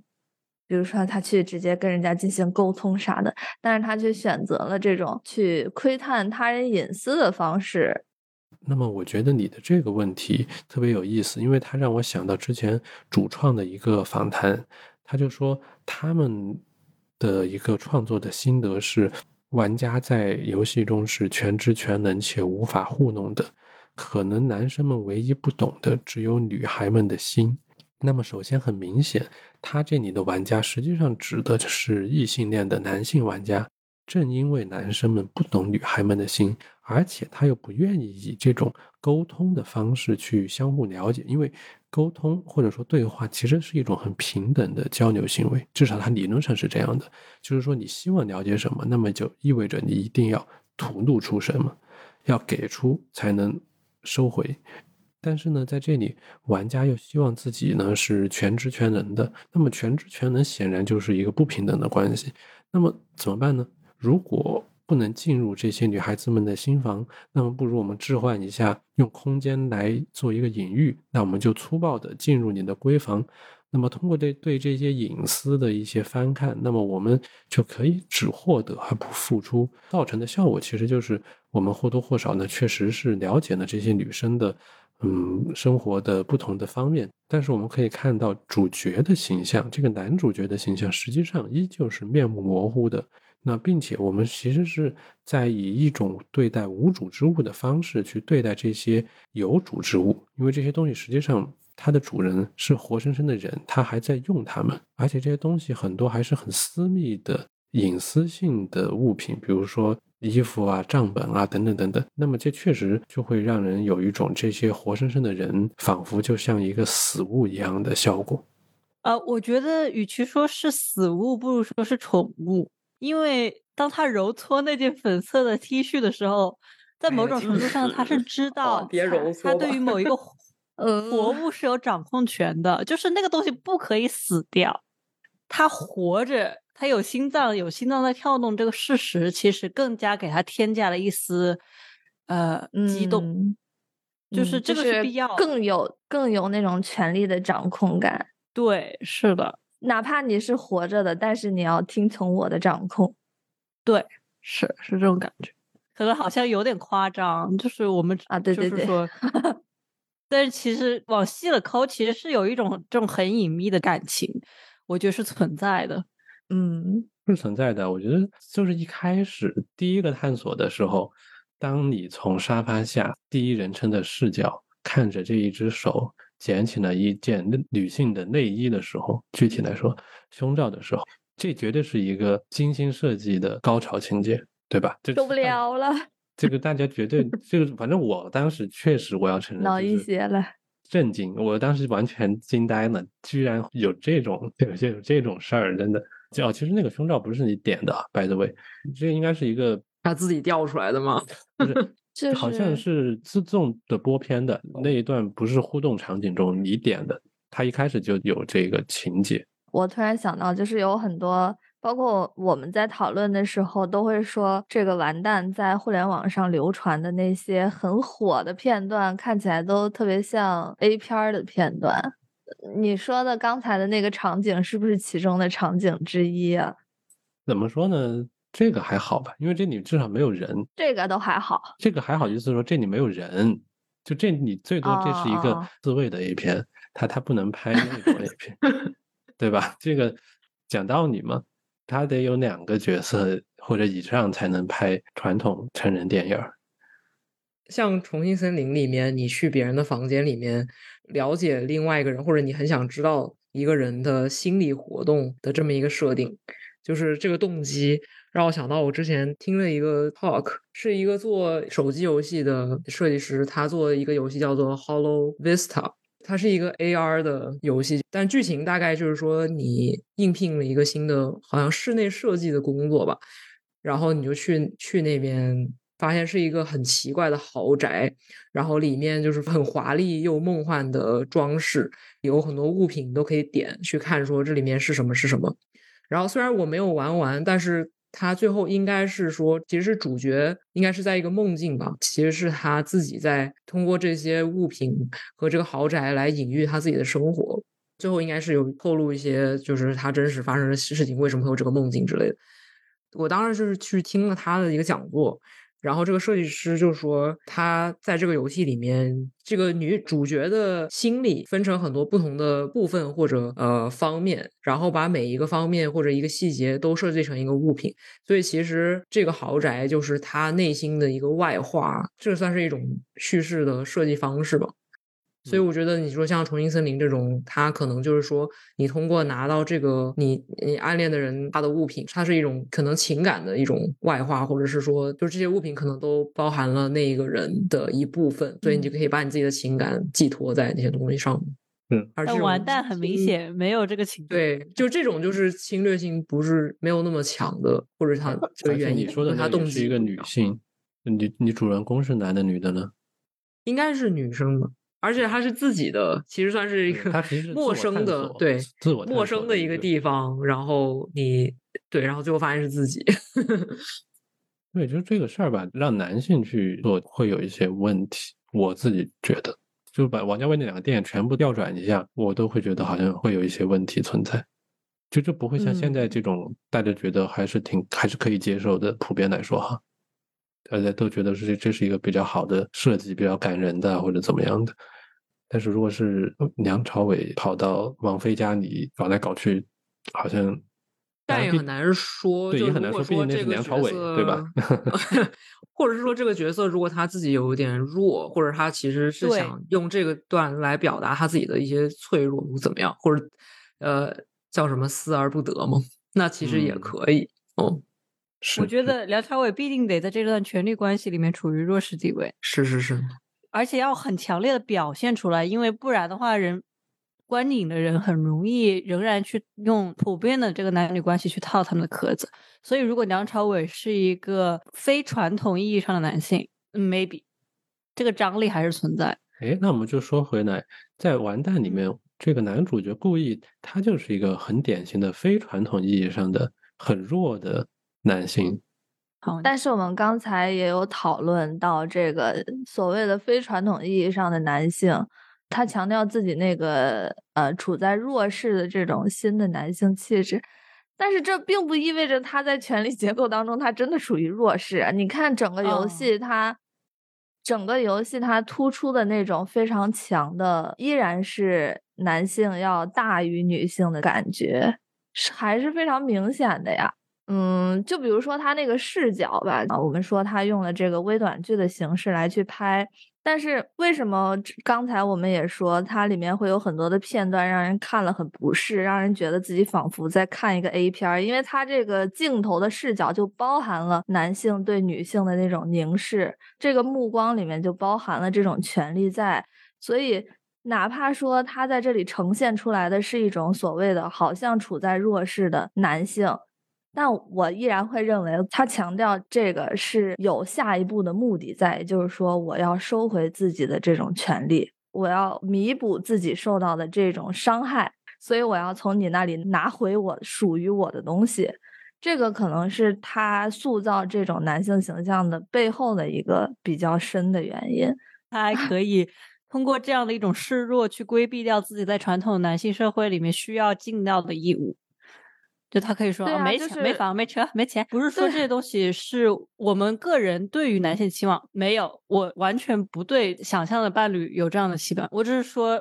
传统社会对他们期待，他们可以借此去逃离。他们就说我们就是没有啊，摆烂了。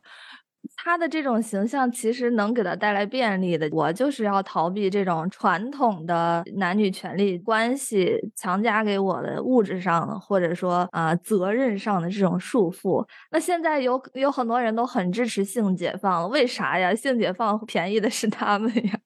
因为性解放又不是女性解放。你想，你你一边我不需要承担这种传统价值观要求我去给予的这种东西，然后另外一边儿呢，我又可以拥有一些性伴侣，哇，那太爽了吧，还不用负责。所以本质，上，他们其实并没有完全脱离出男权的框架。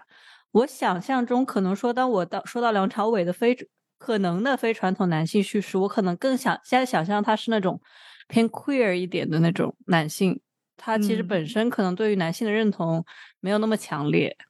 啊、对于自己的角色更多的是一种内化的体现，可能像这样的一种带有女性气气质的男性角色，可能如果他在这样的一个电影中间出现的话，我我觉得你想象的应该是《春光乍泄》里面的梁朝伟那种样子吧，呃，我确实看嗯过这部电影，但是我忘了。但是毕毕竟在那里面他们两个是同性恋，然后不是那种传统意义上的他，在那个里面还挺妈妈的，对对对 对，妈妈好，妈妈好，各种给张国荣做饭啊什么的，可可是我会觉得，如果一个男同性恋在未经一名女性的允许之下闯入他的房间，也蛮奇怪的。就是得看这个剧情是什么样子的，得给他有这个合理性。是确实，那就是你这个导演的这个功力了。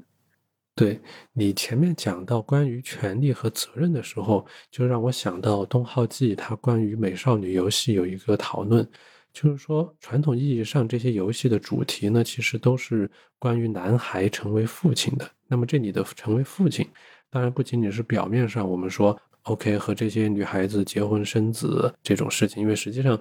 嗯，恋爱游戏中很多他并不会真的就是就是会生孩子这种。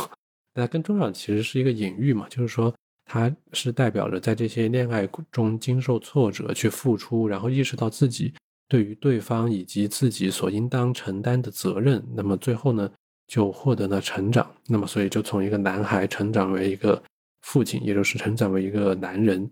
但是由于最近几十年的这个社会发展啊，这个东浩纪他就说，这种权威型的父亲的意识形态呢，就面临着一个危机。这些御宅族他们在现实中是很难去成为这种传统意义上的权威型的父亲形象。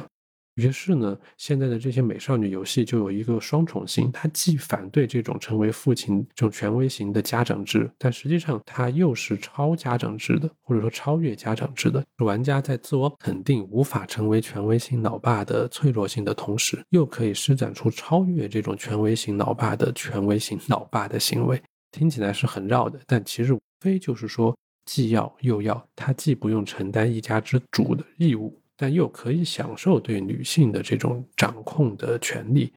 所以东浩纪他就这样总结：正因为我们无能，才可以全能。那我觉得在完蛋中，这个很典型。这个欠债百万、无家可归的男主，那么房子、车子、钱还有工作都有人帮他解决，那么他只需要享受和这些美女的美好时光就 OK 了。而且这还不仅仅是传统意义上的这种吃软饭。毕竟呢，他连家务都不需要做，甚至呢，在大部分的这些恋爱成功的结局里面，那最后的一个选项，其实他都会问你说，你愿不愿意接受这样的结局？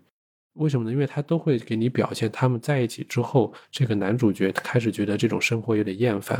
就是这种日常的家庭生活会觉得很无聊，等等等等等，所以他就会让你选，你愿意接受这样的结局吗？那如果选不接受呢？没关系，我们就可以回到之前的界面。在之前那个界面呢，我们可以重新选择其他的女性进入其他的结局。可以看到，这其实是一个多么无能，但是又特别特别全能的一种情况。就主打的一个我想的美呗。对，这个就是，所以所以说是做梦嘛，所以说是。但是我们虽然对这个游戏批评了这么多，但是会发现其实有很多玩家还是蛮喜欢这个游戏的。尤其是当这个肖路在社交媒体上说了一句“你们不是臭打游戏的”这句话之后，就感觉哇，这些完蛋的玩家们就集体表示特别的支持，就很想问问大家对这句话是怎么看的？你不是一个臭打游戏的。那我觉得首先要说一下这句话的语境，就是说很多游戏玩家，那主要是男性的玩家，他们在 Steam 评论区以及和这些演员的私信里面，就说自己是臭打游戏的，那么现实中找不到女朋友啊，等等等等，只能在游戏里这样做梦，然后这样幻想，所以可以获得一些快乐还有成功。那么肖怒的这个演员呢，所以他在直播中呢就提到这个事情，然后他就说。嗯，你们不是抽打游戏的，而且鼓励他们说要自信一点儿，然后积极一点儿，然后还说他是他，就说这些玩家哈是他坚强的后盾。那么我觉得这当然是一种对这些玩家的一个肯定，那么并且可以让这个梦呢就继续的做下去。那这个是不是也算是一种这个母性乌托邦的延续啊？就是对对吧？应该有有，我觉得有有一点那种感觉哎，嗯。就是他继续去帮助他们去营造这种幻想嘛，在游戏里面有这种嗯幻想，这种梦幻的白日梦也好怎么样的，OK。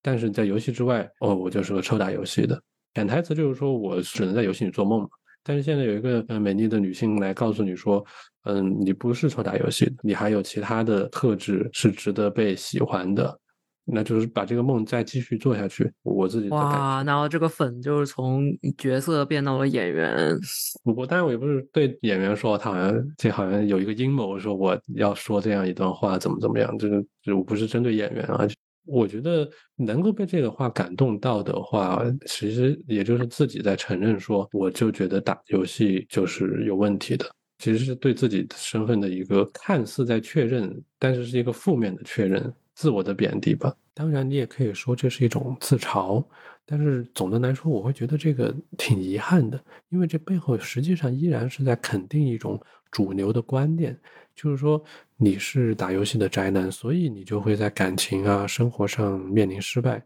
这两者为什么会有冲突呢？我们为什么要内化这种对游戏还有对玩家的污名化呢？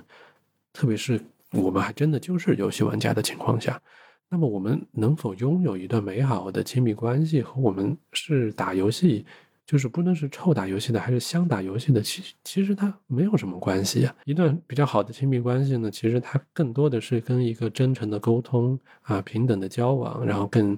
嗯善意的相互帮助等等等等这些东西更为相关的。嗯，很多玩家说这个游戏，还有包括游戏的宣发，他都说这是一款科幻游戏。我相信啊，这当然是从他。不现实的角度来说的，那确实这个游戏是很不现实的。但其实我们要意识到，科幻作为一种题材，它更重要的是一种想象力，一种挑战现实极限的想象力，就是让我们对一种另类的可能性的未来和生活保持开放的期待。但是完蛋中的亲密关系和性别想象实际上是相当保守的。不要看到这个故事当然是很不现实的、不真实的，但是实际上他对于两性关系的想象其实是很保守的。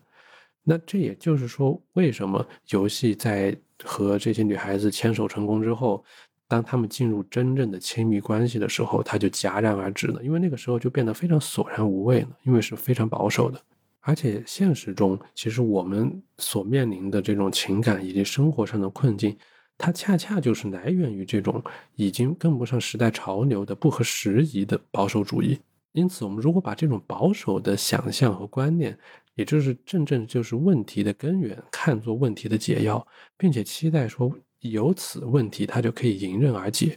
这种所谓的乐观主义，一种积极的想法，实际上它是很残酷的。所以在需要我们去行动的地方，它反而就变成了一种反应和消费。需要我们去承认情感的时候，我们却只剩下了情绪。那这也就是我觉得非常遗憾的原因。嗯，可能可能对浩熙来讲的话，你的身份就是游戏玩家，这个身份对你而言不是最重要的吧？你可能研究者的身份要大于玩家的身份，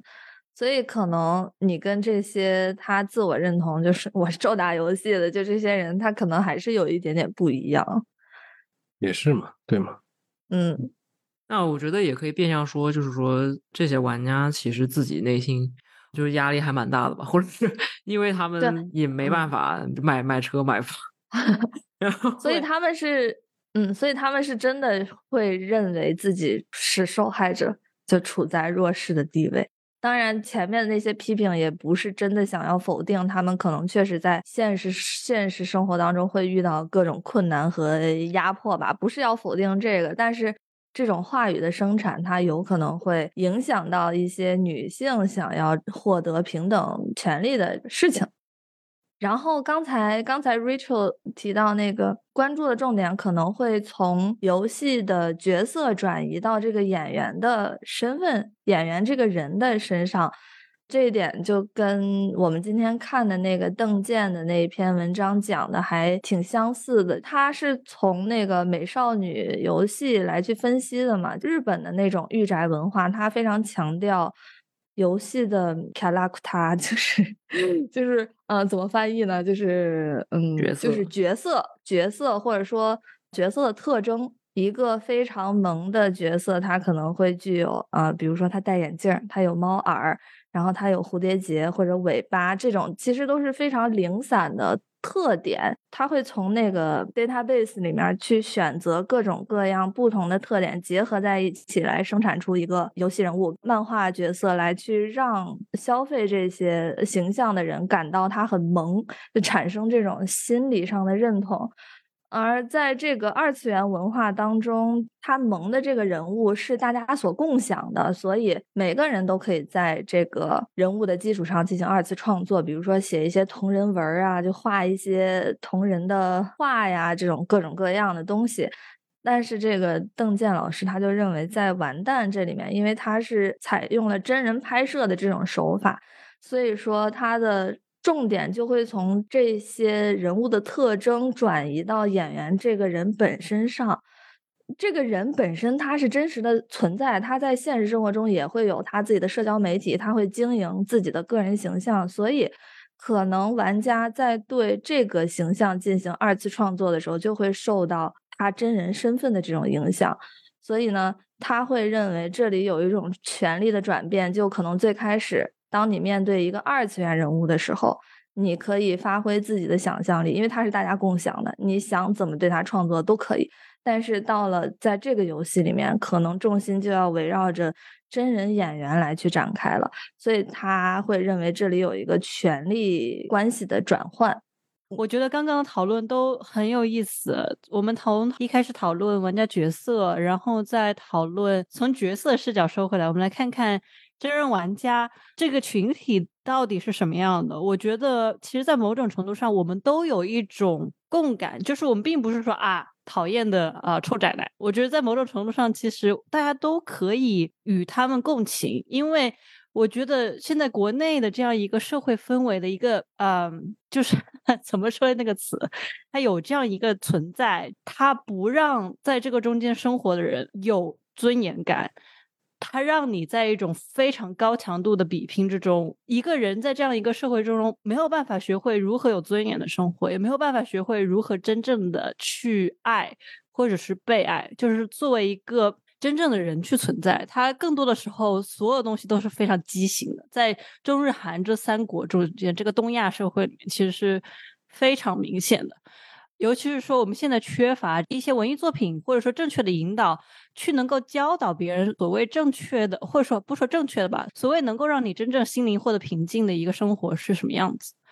所以，就是当好奇聊到，在某种程度上，其实很多玩游戏的人内心会认同自己是一个失败的玩游戏的人，